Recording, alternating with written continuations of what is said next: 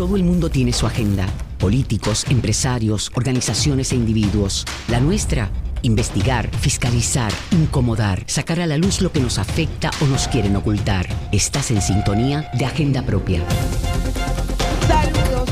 Bienvenidos y bienvenidas a otra edición de Agenda Propia. Soy Damari Suárez y les invito a que me acompañes durante esta hora en el único programa en la radio puertorriqueña especializado en la investigación a fondo y en la fiscalización. Agenda Propia es un espacio producido por el Centro de Periodismo Investigativo en el que discutimos semanalmente y de forma crítica el quehacer noticioso, económico y social del país. Mantente informada sobre nuestras investigaciones buscando en nuestra página www.periodismoinvestigativo investigativo.com.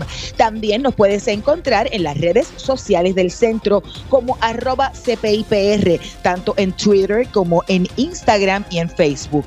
En nuestra agenda del día hoy vamos a hablar de varios asuntos en nuestro programa. Iniciamos agenda propia con varias historias publicadas por el CPI, todas estas sobre la Universidad de Puerto Rico.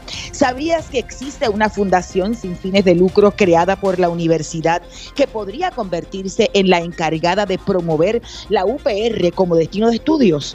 Pese al desmantelamiento del principal sistema público de enseñanza superior, la tasa de graduación ha aumentado en los pasados 10 años. Hoy discutimos ambas historias. Además, damos seguimiento a nuestra serie de investigación sobre el manejo y disposición de los estorbos públicos. En esta ocasión nos concentramos en las figuras políticas detrás de las empresas que lograron obtener contratos con una veintena de municipios. En la segunda parte del programa analizamos el más reciente caso de daño ambiental en zonas protegidas y de alto valor ecológico en Salinas, el Espuma Pari en el Cayo Matías. Para finalizar, ofreceremos detalles del más reciente proyecto del CPI, Fiscalización para la Acción Climática. ¿De qué se trata? Hoy te decimos, iniciemos agenda propia. Paramos en el semáforo de la transparencia bueno, desde la llegada de la Junta de Control Fiscal, la Universidad de Puerto Rico ha tenido graves recortes en su presupuesto. El deterioro en su planta física, por ejemplo, ha sido la evidencia. La Unidad Investigativa de Educación del CPI ha dado seguimiento y hoy conectamos con José M. Encarnación Martínez. Saludos, José, y bienvenido como siempre a Agenda Propia. Saludos, Damari, contento de estar compartiendo contigo y con la radio audiencia. Bueno, son dos historias. Una sobre la, una fundación que promovería a la Universidad de Puerto Rico como destino de estudios y otra sobre la tasa de graduación en la UPR. Háblanos de ambas.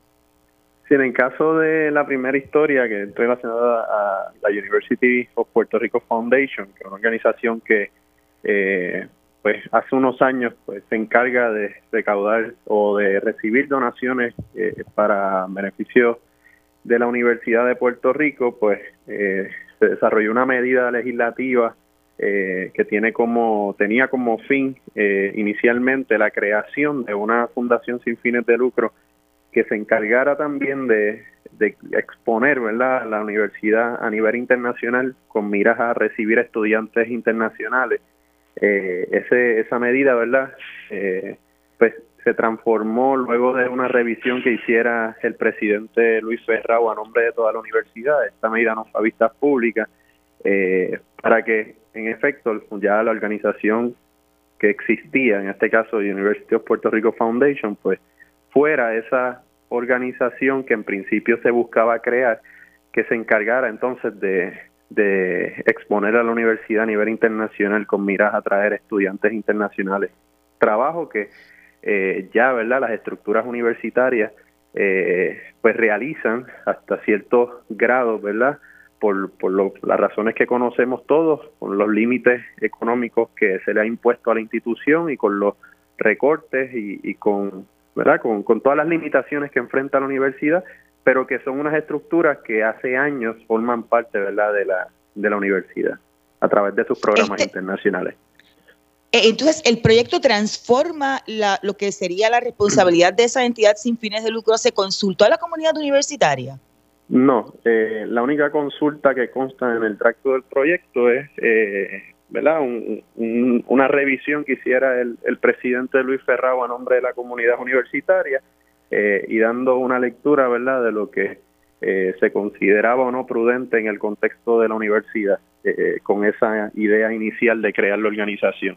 Así que es, él el que propone que en el caso de, de, la organización que ya existía, pues que se utilizara para, para esos fines legislativos que se proponían en la medida.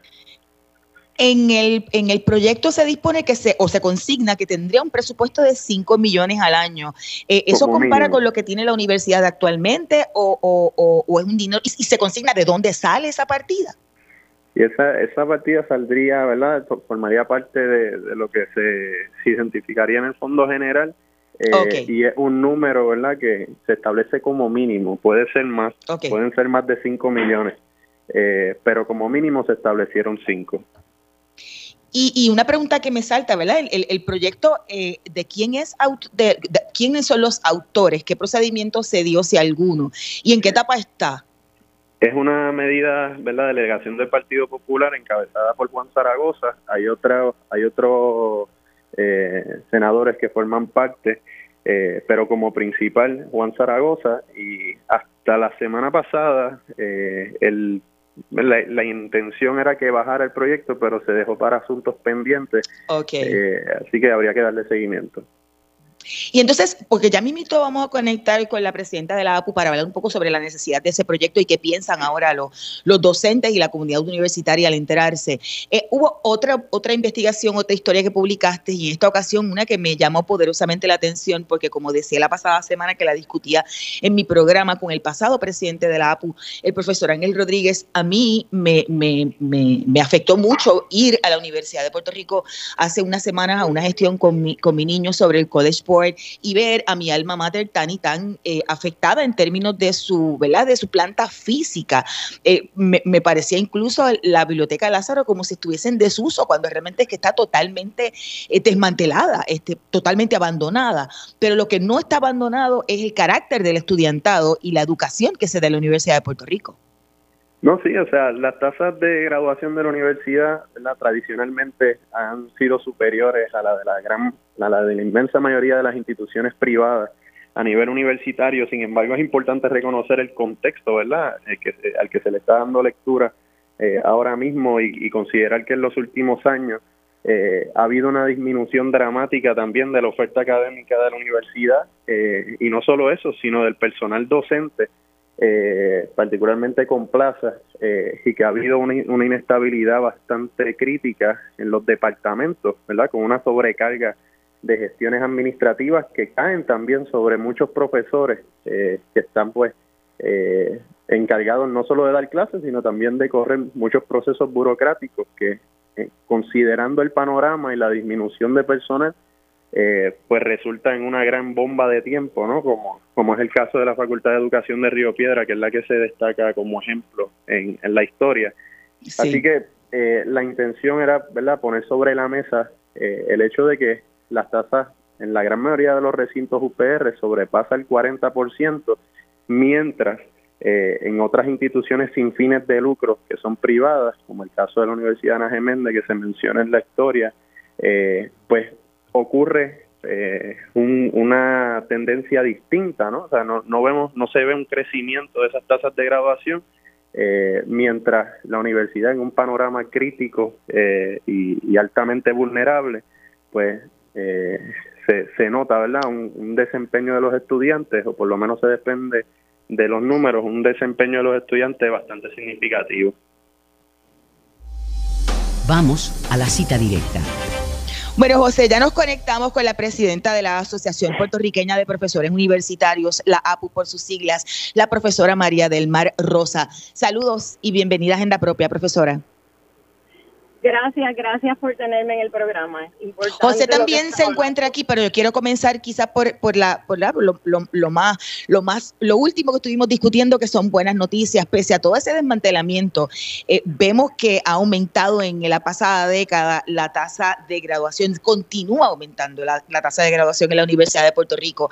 Eh, evidentemente eso no ha afectado, aún cuando hay menos recursos, la, la cantidad de, de calidad de estudiantes. Profesora, ¿qué le parece? Eso me parece que, que demuestra una vez más cómo la privatización no mejora los servicios, ¿verdad? Eh, en la Universidad de Puerto Rico, por ser una universidad pública, los estudiantes son estudiantes, en otras universidades son clientes. y funciona diferente, ¿no? Así que nosotros seguimos insistiendo en que la calidad de la universidad está ahí, el potencial de la universidad está ahí, lo que falta es el apoyo, ¿verdad? Ese apoyo económico y presupuestario para garantizar que la universidad pueda hacer las gestiones que pueda hacer. Imagínate que aún con ese presupuesto diezmado seguimos teniendo una tasa de graduación más alta. ¿Qué pudiéramos hacer si tuviésemos el presupuesto que por ley nos pertenece? ¿no? Estaríamos sacando a Puerto Rico de la crisis en la que vive. ¿no? Profesora, saludo. Aprovecho para preguntarle sobre, sobre el parecer de, de, los docentes, ¿no? Sobre la medida eh, que discutíamos al inicio del programa relacionada a, a, la exposición de la universidad a nivel internacional con miras a, a, recibir estudiantes extranjeros. háblenos de cuál es la, la, lectura que le dan los docentes a, a esta medida y, y cómo choca, ¿verdad?, con los intereses de la comunidad universitaria.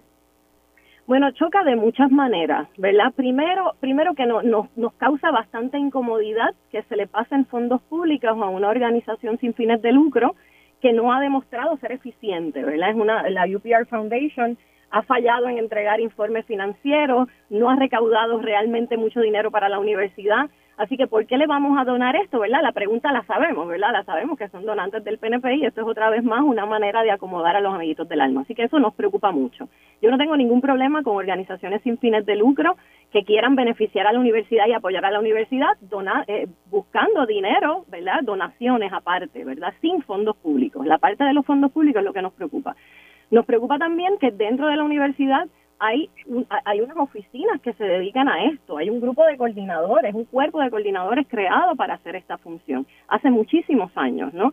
Sin embargo, como están todas las oficinas de la Universidad de Puerto Rico ahorcadas de presupuesto, no pueden hacer esa función. Entonces, de momento, en lugar de asignar a la UPR un presupuesto saludable para que pueda atraer estudiantes internacionales, entonces se lo queremos eh, pasar a una organización sin fines de lucro que no puede hacer su gestión, eso también nos preocupa. Una tercera preocupación con esto del presupuesto, sabemos que la universidad ahora mismo eh, está, ¿verdad? Tiene la mitad de su presupuesto, la mitad del presupuesto que por ley le corresponde. Y en la, en la, en el proyecto de ley, si van a la página 23 y 24 del proyecto de ley, dice que eso, ese mínimo de 5 millones saldría del Fondo General. Hasta ahora nosotros hemos visto y lo vimos esta última semana, la interpretación de la Junta de Control Fiscal sobre lo que viene del Fondo General son 500 millones y punto. Así que cualquier asignación que venga ahora especial va a salir de esos 500 millones. O sea que en teoría sería una reducción más al presupuesto de la universidad y si no es así, pues que nos lo expliquen. ¿verdad? Así que, que nos preocupa también que se siga entonces diezmando el presupuesto de la universidad para pasárselo a un ente privado. Eh, también nos preocupa un poco, ¿verdad? La, la, esa insistencia de, de, de invertir millones de dólares en atraer un estudiantado extranjero cuando no solucionamos el problema de cómo atraer al estudiantado local, yo creo que la universidad a quien se debe es a, los, a, la juventud puertorriqueña y no se le está dando la posibilidad a la juventud puertorriqueña de entrar en la Universidad de Puerto Rico porque se sigue incrementando el crédito, ¿verdad? Porque las condiciones son tan precarias dentro de la universidad que a veces a los estudiantes no quieren estudiar en la Universidad de Puerto Rico, ¿no? Así que ese problema no se está atendiendo con esta medida. El problema es real de cómo atraer más estudiantes eh, puertorriqueños ¿no? a la universidad. Y yo, me imagino, yo imagino que José tiene más preguntas, pero a mí, por lo que me está planteando, surge la idea de ¿y qué resuelve esto de atraer más estudiantes si no hay una oferta educativa y algunos estudiantes hasta no quieren estudiar en la universidad porque no consiguen los cursos? ¿Cómo vas a promover algo que no tiene los recursos?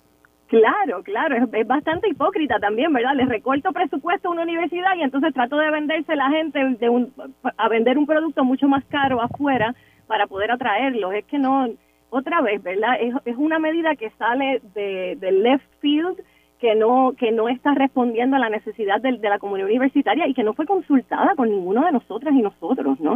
Eh, esto fue algo que solamente se consultó con el presidente y sabemos muy bien lo que hizo el presidente, ¿verdad? De, de, ponerle el nombre y apellido a esa fundación sin fines de lucro.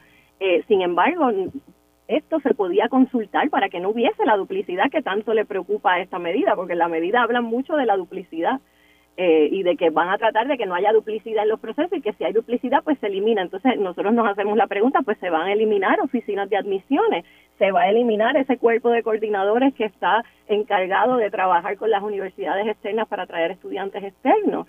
Eh, eh, no, nos causa muchísimas preocupaciones este proyecto yo creo que tiene que ver con la falta de información Eh, yo, y esto lo, digo en este programa y lo he dicho en otros programas también, yo invito al, al, legislador, al senador Zaragoza que se reúna con nosotros, que se reúna con nosotros para que vea realmente cuáles son las necesidades de la universidad y cómo verdaderamente hacer un proyecto que atienda esas necesidades. ¿no? Profesora, una última pregunta de mi parte.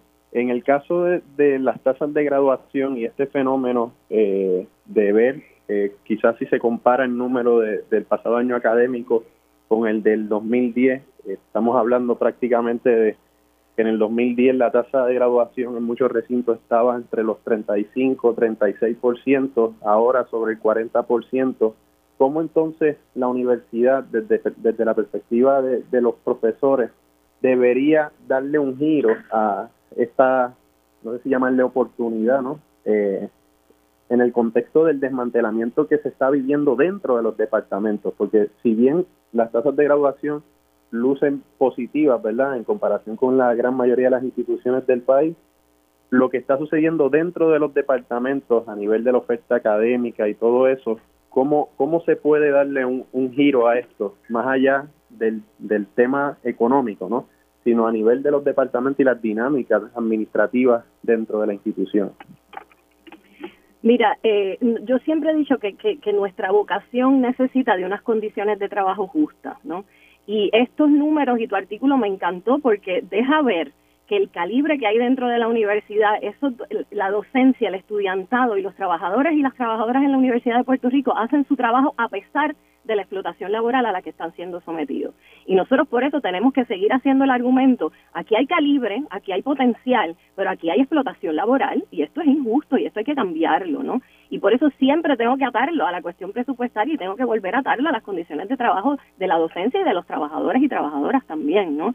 Y de los estudiantes, porque los estudiantes sin, sin tener dónde vivir, sin tener vivienda, todo, todos esos problemas que tenemos, que son externos a lo académico, ¿verdad? Pero que afectan lo académico, eh, están vinculados al presupuesto. Entonces, en tu artículo tú lo dices, ¿verdad? 1.7 millones que le da el Departamento de Educación Federal a Ana Geméndez, que no está graduando estudiantes como nosotros, y a nosotros nos siguen recortando el presupuesto.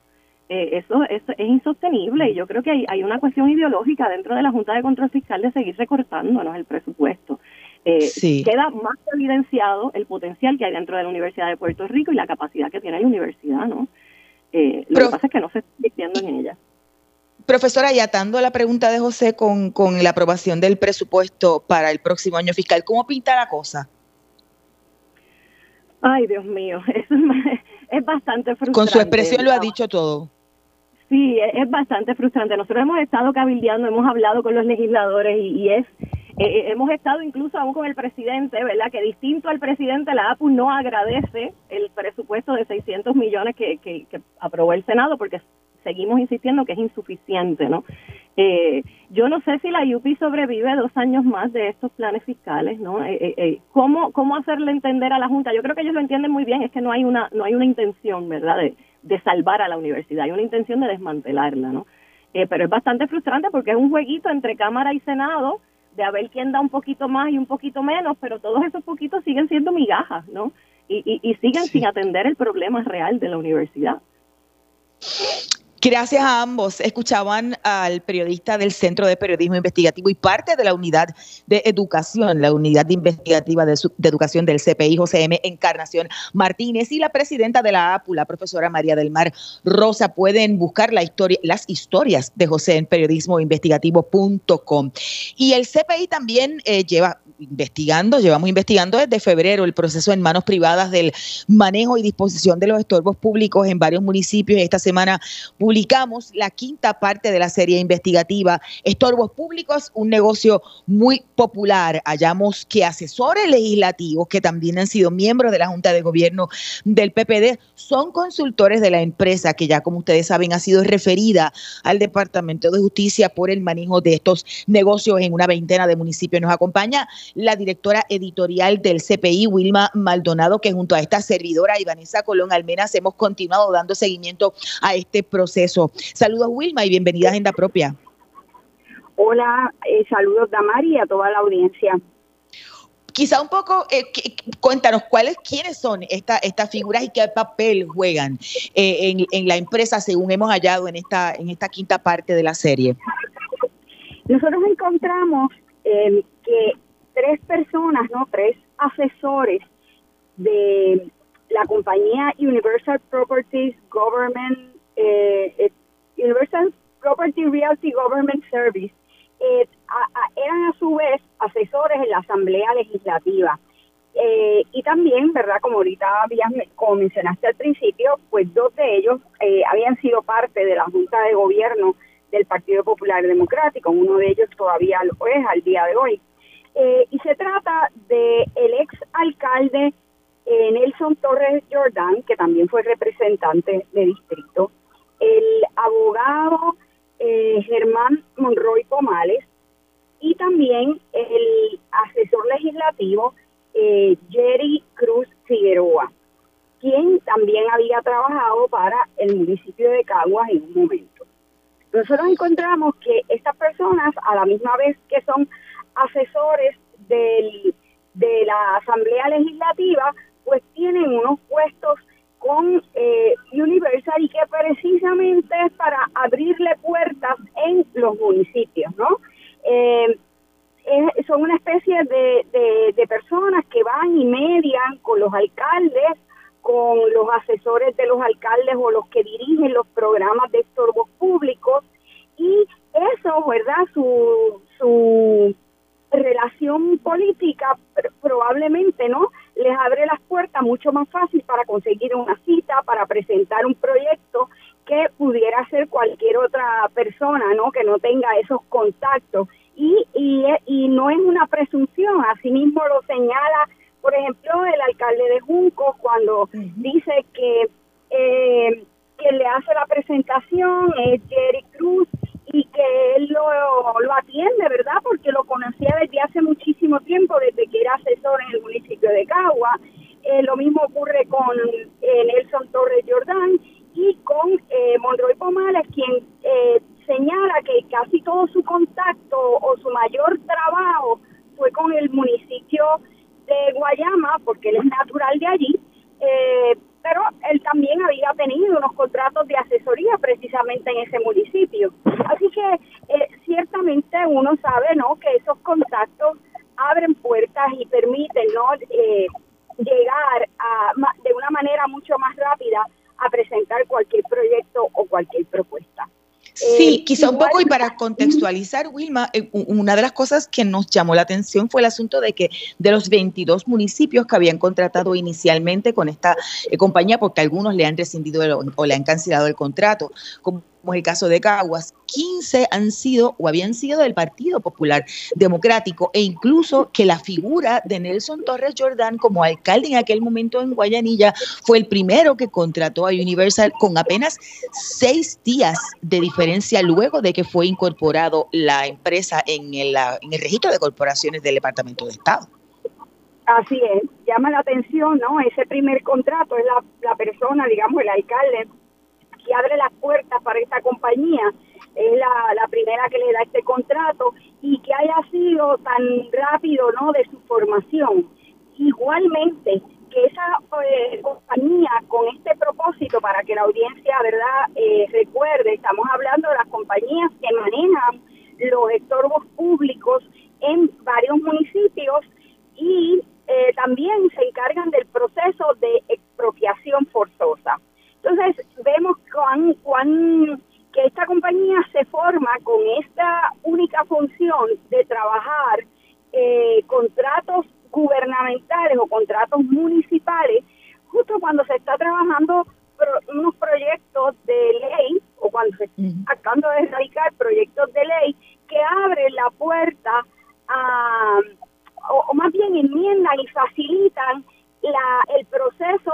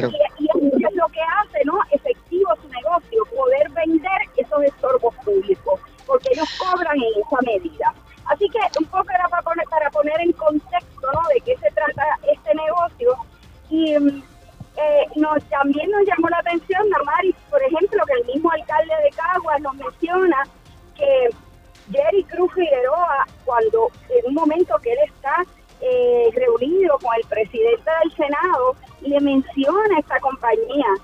Eh, y entonces una compañía para la que él brinda un servicio también. Sin embargo, esta persona nunca contestó nuestra llamada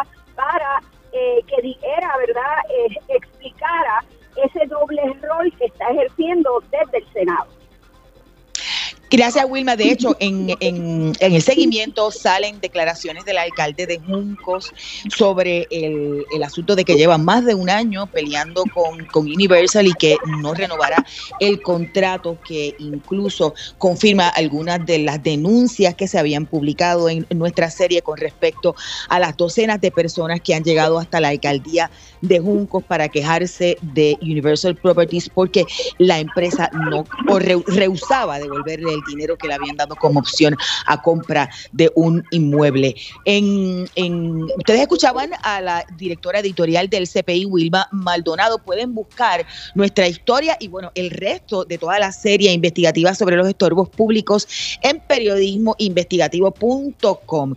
No te retires, que luego de la pausa hablamos desde las comunidades sobre lo que está ocurriendo en las áreas protegidas en Salinas, luego del espuma party que hace unas semanas se efectuó en el Cayo Matías y que ahora se encuentra bajo investigación. Escuchas Agenda Propia.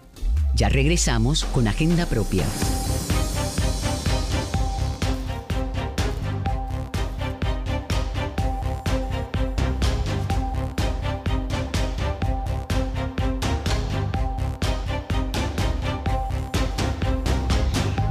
Estamos de regreso en Agenda Propia, el programa producido por el Centro de Periodismo Investigativo. Soy Damari Suárez y como siempre te recuerdo buscar nuestras historias en periodismoinvestigativo.com, en las redes sociales del centro y en nuestro portal de fiscalización loschavosdemaria.com. No conseguimos todavía a Roberto Tomás de Idebajo, por lo que vamos a comenzar a discutir el tercer tema que lo teníamos para el tercer y es sobre el proyecto de fiscalización para la acción climática. En unas semanas, el Centro de Periodismo Investigativo comenzará con esta iniciativa.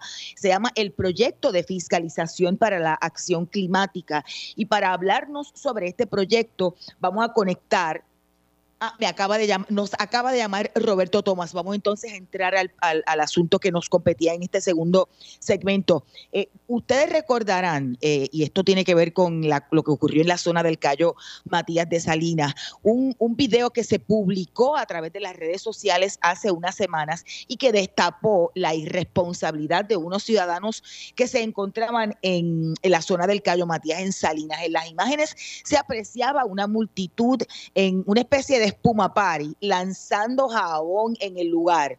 Este lugar es una reserva natural y hábitat de, manatíes, además de la gran cantidad de personas que se estiman como 200. Había también una cantidad similar de embarcaciones, de botes en el, en el lugar. El, incidente está bajo investigación del Departamento de Recursos Naturales y Ambientales, pero también más recientemente el secretario del Departamento de Justicia, Domingo Emanuel, también confirmó que hay una investigación criminal abierta sobre este incidente ya conectamos con eh, Roberto Tomás de Iniciativa de Ecodesarrollo de Bahía de Jobos y de Bajo. Saludos Roberto y bienvenido a Agenda Propia. Saludos, buenas y saludos a quienes nos escuchan el día de hoy. Antes que todo, ¿qué le parece, qué le ha parecido a la comunidad eso que ha ocurrido?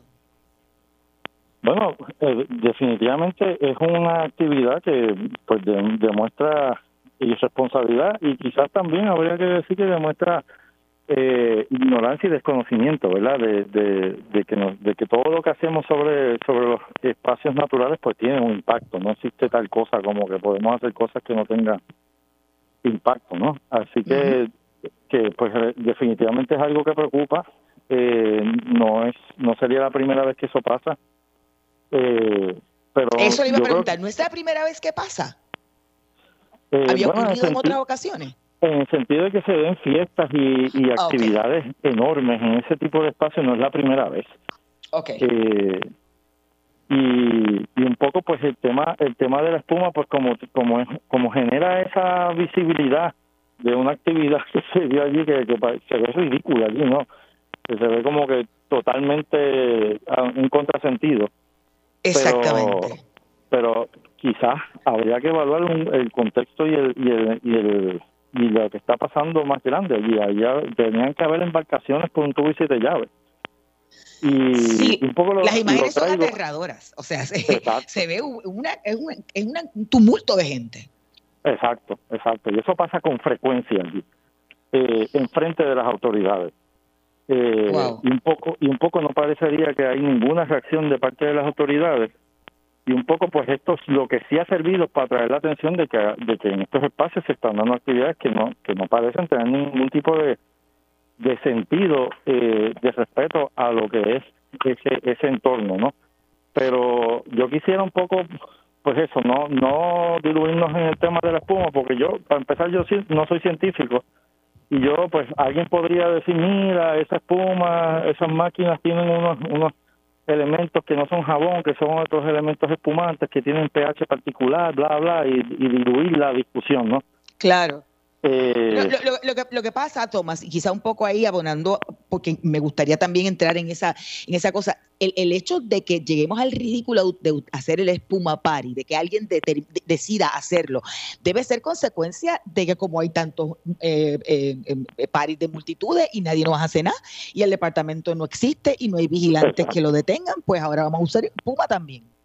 Exacto, se crean las condiciones se crean las condiciones para que, bueno, si se puede esto, pues, pues cuál es la diferencia de que se haga esto otro, ¿no? Eh, y de hecho, pues probablemente, y probablemente tengas razón, probablemente el tema de la, de la cantidad de embarcaciones que, que por el tipo de combustible que utilizan siempre hay un porcentaje considerable de, esa, de ese combustible que acaba en el mar. Eso es, es y quizás incluso más preocupante que la misma espuma, ¿no?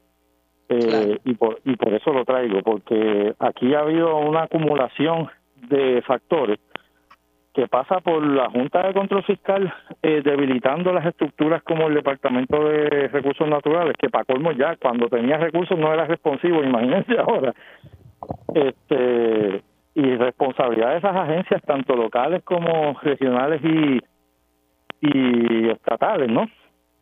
Tanto de las agencias de recursos naturales como NOAA, como la EPA, como pues los municipios donde están pasando estas cosas, en este caso el de Salinas, eh, los mismos eh, representantes electos, que todos saben que estas cosas pasan, todo, aquí toda la gente con algún acceso al poder sabe que estas cosas pasan y cuando suceden se hacen los locos y tratan de decir pues son ciudadanos aislados realmente se está propiciando este con, con ignorancia con facilitación o con o con negligencia no y un poco pues por ahí está este, y pregunto un poco si o sea entienden que es a sabiendas o es que no tienen recursos o todas las anteriores yo creo que son todas las anteriores. Yo creo que definitivamente, o sea, yo no quiero excusar a recursos naturales porque recursos naturales ha sido terrible en su en su práctica institucional.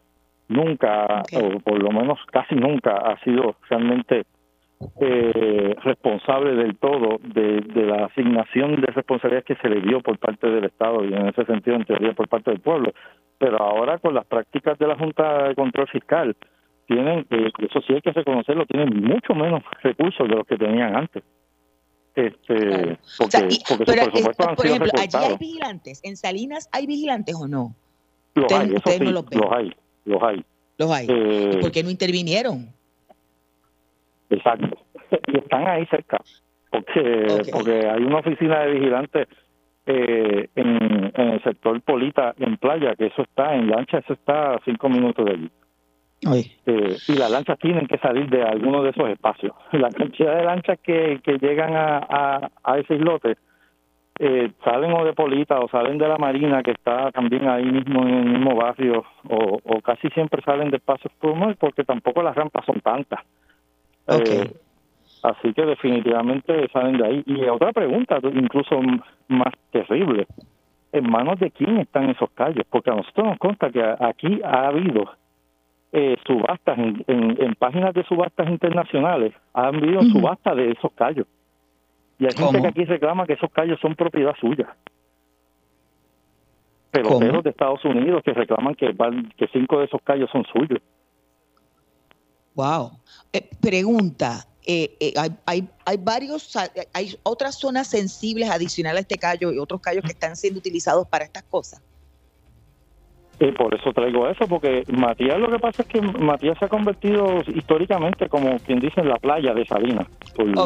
Porque mucha gente va a Matías, pero aquí hay un, ¿verdad? un montón de callos, algunos están en manos de la de las reservas de recursos naturales, pero otros, vuelvo y repito, eh, están en manos privadas. Y a nosotros nos consta que hay algunos de esos callos donde se está construyendo mansiones ahora mismo. Ninguno de esos callos tiene el tamaño suficiente para que ni un solo milímetro de ese callo esté fuera de la zona marítimo terrestre. Y se está construyendo en esos callos en la cara de Fura, en la cara de recursos naturales y de los vigilantes, y nadie ha hecho nada. Porque es eh, privado. Ustedes han sido a ustedes han sido, porque ya tengo que hacer la pausa, este ustedes eh, han sido citados eh, por el, no sé, Departamento de Justicia o el Departamento de Recursos Naturales para las supuestas investigaciones que están abiertas sobre lo del Cayo Matías. Hasta el momento no. No. No gracias, eh, Roberto. Vamos a darle seguimiento a esa, a esa información sobre los callos privados y las construcciones que se están dando en, la zona. Escuchaban a Roberto Tomás, portavoz de la iniciativa de ecodesarrollo de Bahía de Jobos y debajo por sus siglas. Vamos a una breve pausa, pero no te retires, ya que al regreso hablamos sobre un nuevo proyecto del CPI. Su nombre, Fiscalización para la Acción Climática. ¿De qué se trata? En breve te decimos, escuchas, Agenda Propia. Ya regresamos con Agenda Propia de regreso en Agenda Propia, el programa producido por el Centro de Periodismo Investigativo. Soy Damari Suárez y como siempre te recuerdo buscar nuestras historias en periodismoinvestigativo.com, en las redes sociales del centro y nuestro portal de fiscalización loschavosdemaria.com. En unas semanas el Centro de Periodismo Investigativo comenzará una iniciativa. Se llama el Proyecto de fiscalización para la acción climática. Para hablarnos sobre este proyecto nos acompañan Víctor Rodríguez Velázquez, gerente del Instituto de Formación Periodística del CPI. Saludos, Víctor, bienvenido a Agenda Propia. Saludos, Damaris, y saludos a todas las personas que nos están escuchando. Y también se encuentra con nosotros y con nosotras Hernalís Vázquez Torres de Sierra Club. Saludos, Hernalís, bienvenida a Agenda Propia. Sí, saludos. Bueno, comencemos un poco con Víctor. Háblanos de qué se trata y cómo surge esto del proyecto de fiscalización para la acción climática.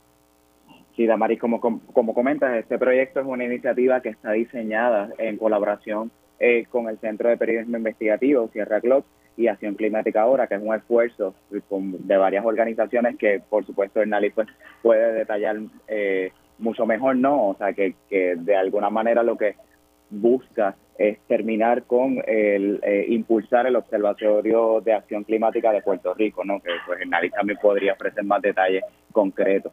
En este caso, el Instituto de Formación Periodística se inserta como facilitador en la elaboración de los currículums que van a hacer estos, estos talleres, porque el proyecto en esencia eh, va a tener dos fases y la primera va a ser eh, desarrollar una serie de talleres para líderes y activistas ambientales eh, en torno a prácticas de comunicación, no. Entonces, en ese objetivo y en esa misión del instituto de seguir promocionando el periodismo ciudadano, pues eh, nosotros nos insertamos en la colaboración para desarrollar el, eh, el currículum y, y también traer a la mesa los recursos y algunos de los recursos que van a estar ofreciendo estos talleres.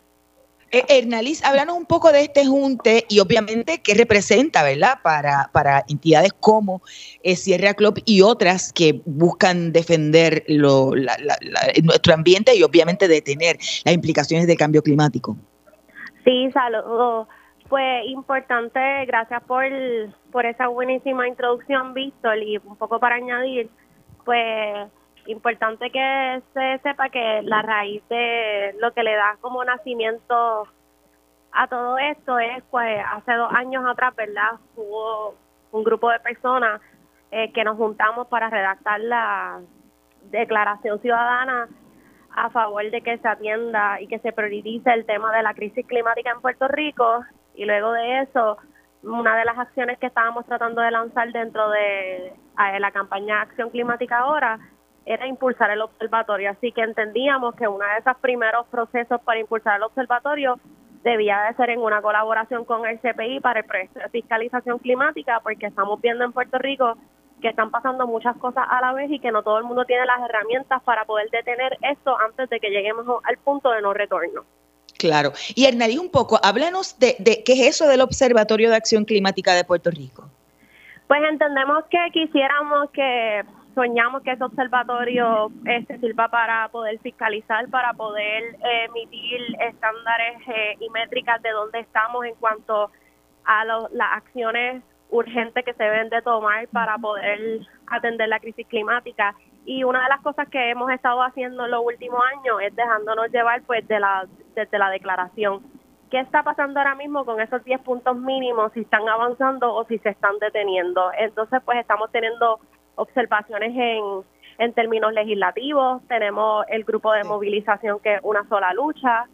Y sobre todas las cosas que ese observatorio impulse eh, y siga insistiendo también que necesitamos una política pública transversal para atender la crisis climática. Es decir, que no puede ser políticas públicas aisladas, las agencias de gobierno no deberían de trabajar unas por sí solas aparte, sino dentro de un conjunto entendiendo que la agenda más crítica y desafiante ahora mismo es atender la crisis climática.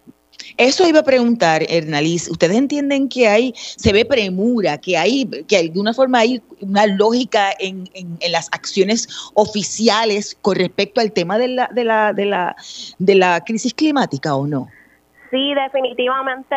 Este, yo creo que la mirada, la mirada como se está los acercamientos que se han hecho para atender la crisis climática en Puerto Rico desde las agencias públicas están haciendo esfuerzos muy mínimos.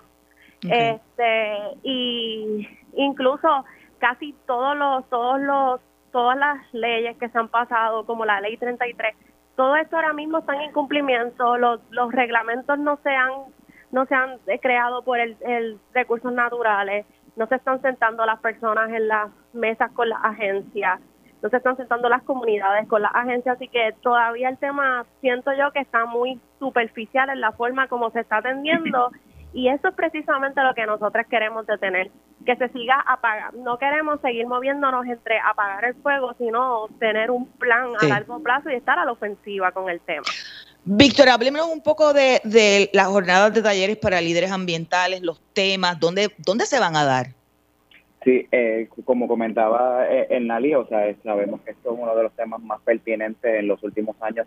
Se ha, visto, ¿no? Cómo no solamente se está hablando ya de la crisis climática, sino que también están viendo eh, crímenes ambientales y hemos estado documentando incluso desde el Centro de Periodismo Investigativo estos crímenes. Entonces, de alguna manera, lo que buscan estos talleres es eh, esas herramientas que ya tienen estos líderes y lideresas ambientales, estos activistas ambientales de alzar la voz y traer esas denuncias a la mesa y esos reclamos, pues también eh, pues nosotros desde la ala periodística, ¿no? O sea, ofrecerle otras alternativas, otras herramientas también de cómo comunicar este, estas denuncias, estas informaciones, cómo contextualizar, ¿no? Porque este, y que las audiencias y los públicos entiendan que esto no es eh, un, eh, un, reclamo de unos sectores particulares con X o Y intereses, sino que es, que se nos va la vida. O sea, sabemos que nosotros, eh, este, como isleños y, y, en el Caribe, estamos mucho más afectados por la crisis climática.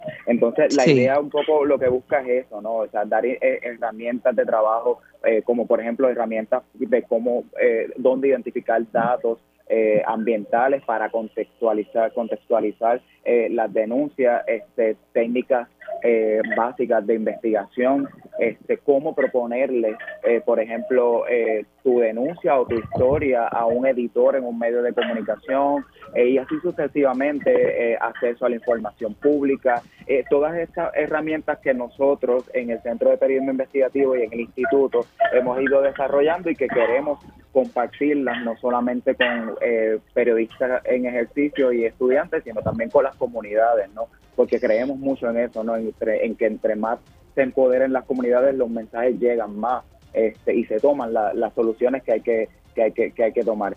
Eh, este estoy viendo que, que hay como cinco sábados de diferentes talleres en diferentes lugares. Sí, eh, como comentabas, en términos de, de los lugares, eh, varios, estos talleres van a ser un poco itinerantes, ¿no? Este, se van a llevar a cabo unos en el Museo de Reciclaje en Atillo, otros van a estar en la Universidad Interamericana acá en Atorrey, en la escuela de, en la, Facultad de Derecho de la Escuela eh, de la Universidad Interamericana. Eh, y en el sur de Puerto Rico también. Entonces la idea es un poco descentralizar en parte estos talleres y que no todos sean en el área metropolitana para beneficio también de las personas que van a estar participando en ellos. Se extenderán hasta el próximo 5 de agosto, comienzan tan pronto como este próximo sábado. ¿Quiénes pueden participar eh, y dónde pueden acceder a la información al itinerario? Sí, es, eh, el los talleres son, son por registro, o sea, ahora mismo todavía quedan algunos espacios para poder este, estar ahí. Yo creo que eh, la ideal eh, al principio es pues que, que, sea para organizaciones o personas que estén trabajando activamente en, en, en, lo que son los reclamos y del activismo ambiental, pero todas aquellas personas que tengan el interés también de aportar, de aprender, de insertarse a esta discusión y a este objetivo de crear el Observatorio de Acción Climática de Puerto Rico, yo creo que también pues es importante que se inserten. Eh, pueden contactarnos como siempre a través de nuestra página www.periodismoinvestigativo.com eh, que ahí también pues este, pueden buscar más información de cómo de cómo acceder hacia nosotros, igual con en las redes sociales del, del centro. Gracias a ambos, que, ya tengo que culminar esta edición de Agenda Propia. Ustedes escuchaban a Víctor Rodríguez Velázquez, quien es parte del equipo de periodistas del Centro de Periodismo Investigativo y es el gerente del brazo educativo del centro, el Instituto de Formación Periodística. Además, estaba Hernalis Vázquez Torres, portavoz de la entidad Sierra Club. Hemos llegado al final de esta edición de Agenda Propia, por lo que les recuerdo buscar todas nuestras historias en periodismoinvestigativo.com, pero allí también pueden suscribirse a nuestro boletín para que reciban en su correo electrónico nuevas investigaciones y contenidos exclusivos. Además, en periodismoinvestigativo.com puedes visitar el kiosco virtual del Centro de Periodismo Investigativo y con tus donativos adquirir nuestros artículos. Gracias siempre por la sintonía. Los esperamos la próxima semana. Hasta aquí, Agenda Propia. Este programa es una producción del Centro de Periodismo Investigativo con el apoyo de Espacios Abiertos.